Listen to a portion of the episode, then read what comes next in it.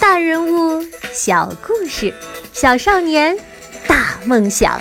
欢迎来到童老师课堂的《奇葩名人录》。你好，我是童老师。上一集我们站在历史的维度上看名人，说到啊，想出名，首先要想明白为什么出名。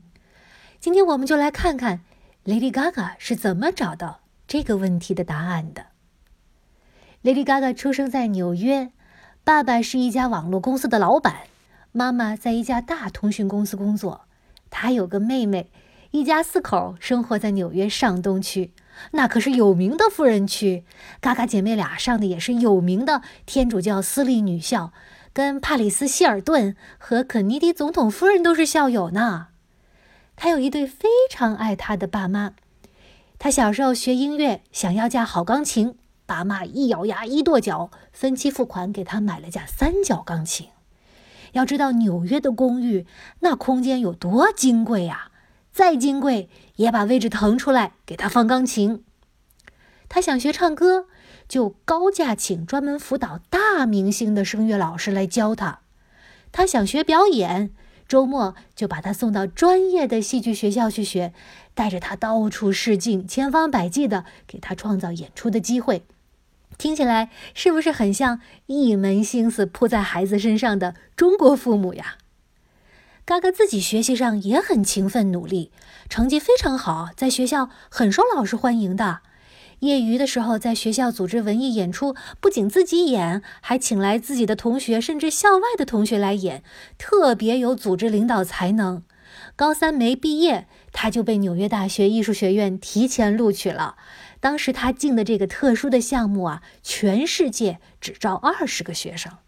听听，嘎嘎就是典型的别人家的好孩子呀。我们觉得现在的他很叛逆，很反传统，他反而说自己是传统的学生。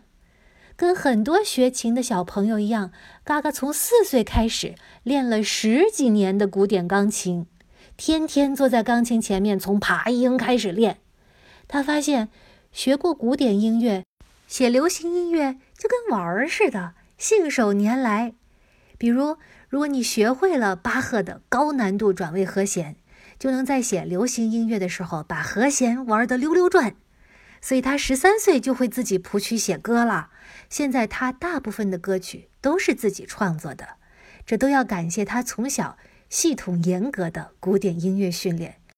你要想颠覆传统耍酷，总得好好学学传统是什么再说嘛，对不对？所以说，嘎嘎一直是在一个富足、安宁、充满爱的环境下长大的，是小康之家的幸福女儿。这样的环境压根儿不需要她不择手段的出名挣钱养家糊口，她好像也没有什么愤世嫉俗的理由，需要甩着头发愤怒啊、咆哮啊什么的。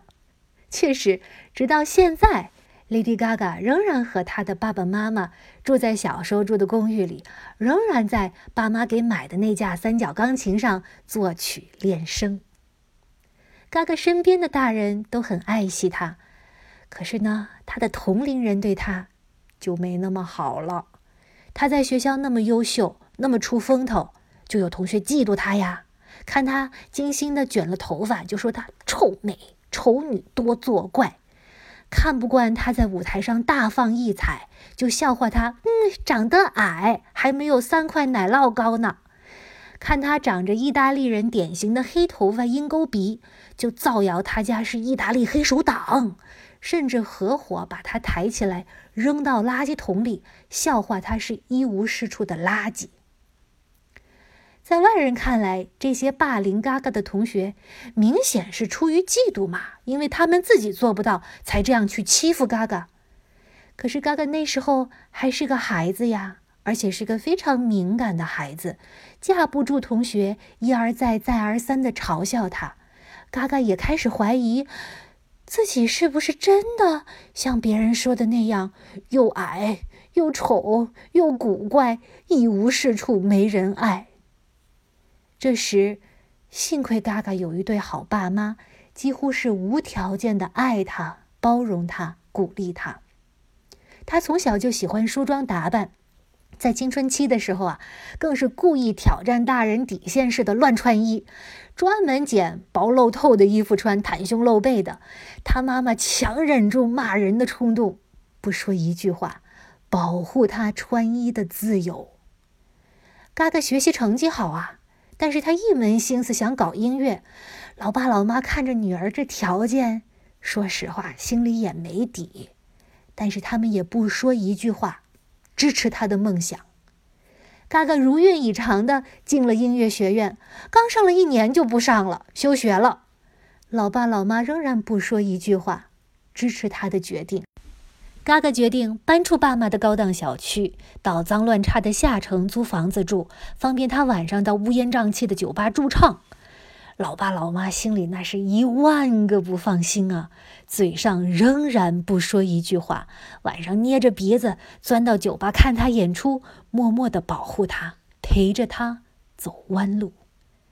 说实话哈，扪心自问，如果我是嘎嘎的妈妈，哦，早就崩溃了。做爸爸妈妈的能够不因为自己的面子或者别人的闲话，强迫孩子按照自己的意愿生活，真是件。非常不容易，非常了不起的事情。正是有这样的爸爸妈妈，无条件的爱他、保护他，嘎嘎再怎么造、再怎么作，都没有像有些歌手那样失控崩盘、自我毁灭。相反，他年轻时的叛逆，更像是一种实验啊，左试试右试试，在这样可控的核聚变中，他不断的积蓄能量，很早就摸索出了。自己想干什么，不想干什么，能干什么，不能干什么。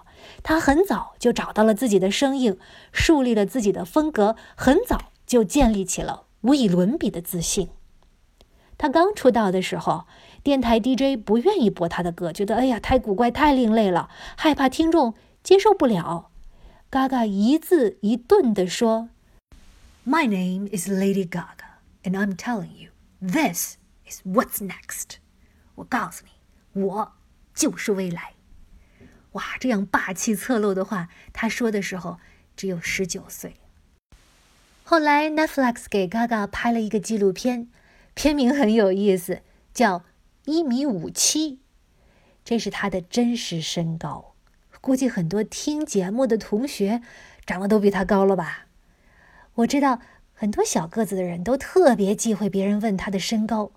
可是嘎嘎呢，大大方方的用它来做标题，没有点自信，甚至是自嘲的勇气，是做不到的。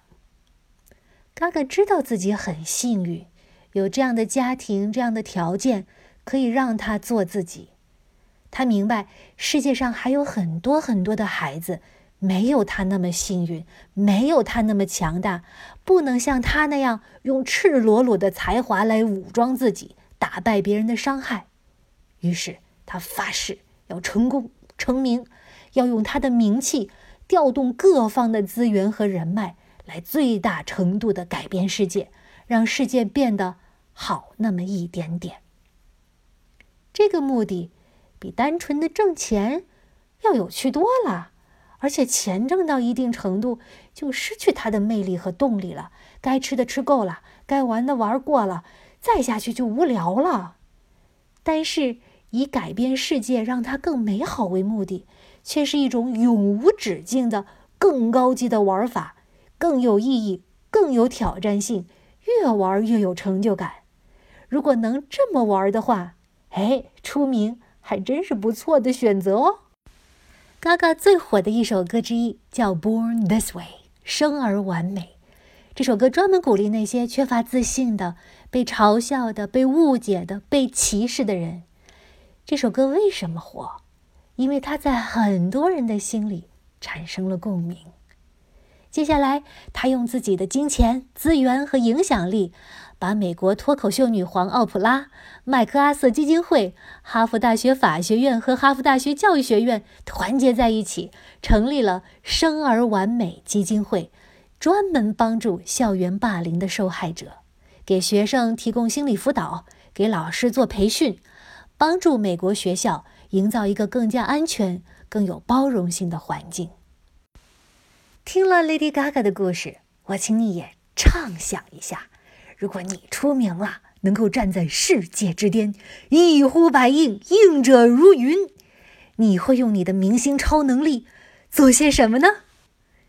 有些同学说：“哇，童老师，这个问题太大了，我一时半会儿也想不出来呀。”别着急，你可以分两边想，一边呢，你可以想想怎么把你痛恨的东西从这个世界上抹掉，比如嘎嘎就在努力的杜绝校园霸凌；还有一边呢，你可以想想怎么把自己很喜欢的东西带给更多的人。如果你是一个爱玩电脑游戏的女孩，但是却发现，哎，这游戏设计师怎么都是男的呀？你就可以想办法鼓励帮助更多的女孩学习编程、设计游戏呀。只有把为什么出名这个问题想通了、想明白了，你呀才能在成名之路上不会走歪，才会有十足的动力。否则，你和名气啊就是一对儿。Bad romance，一对儿冤家，好好想想吧。想好了以后，下一集我就请 Lady Gaga 来分享她的《Art of Fame》成名的艺术。我们下期再见。